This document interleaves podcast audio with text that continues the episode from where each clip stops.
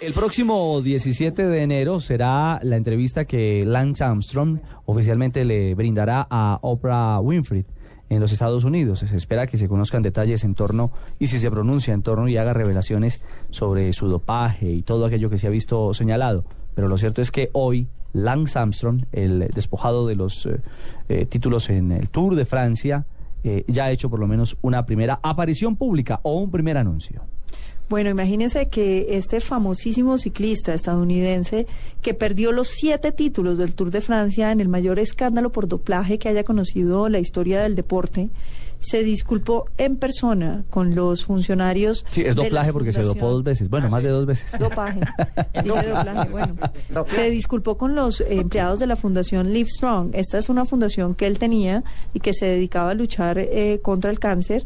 Eh, las cadenas de televisión CNN y ABC informaron que pues había ido personalmente que eh, Armstrong, que es uno de los fundadores de la organización, había se había hecho presente y había presentado sus disculpas contra la fundación a la fundación por el daño que le podía haber causado todo este escándalo al trabajo que han venido haciendo incansablemente desde la fundación Livestrong. Ese como primer pronunciamiento. Parece estar ambientando el tema del 17.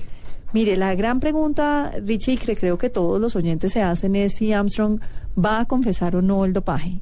Porque es que eh, si él confiesa el dopaje, pues aquí habría muchos que van a caer, no solamente los médicos que presuntamente le suministraron cuáles serían los antídotos o los camuflajes que se pueden utilizar para disimular el dopaje, sino los equipos de ciclismo que según parece estarían patrocinando por detrás también el dopaje de sus miembros. Hay una operación llamada Operación Puerto, que es quizás eh, la más eh, reciente y escandalosa expresión precisamente de toda una red de dopaje en el mundo del ciclismo.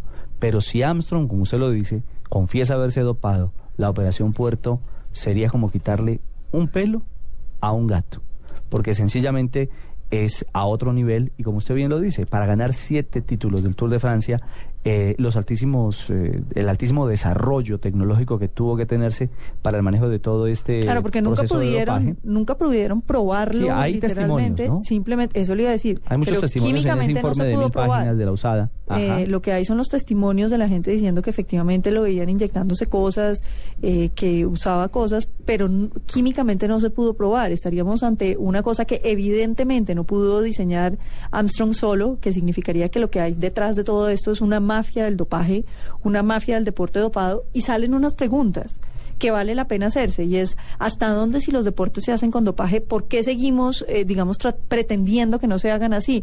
¿Por qué no legalizarlo de manera que no haya no haya un daño para la vida y la salud de los deportistas? Mm, discúlpeme, Paloma, eh, y los oyentes 547.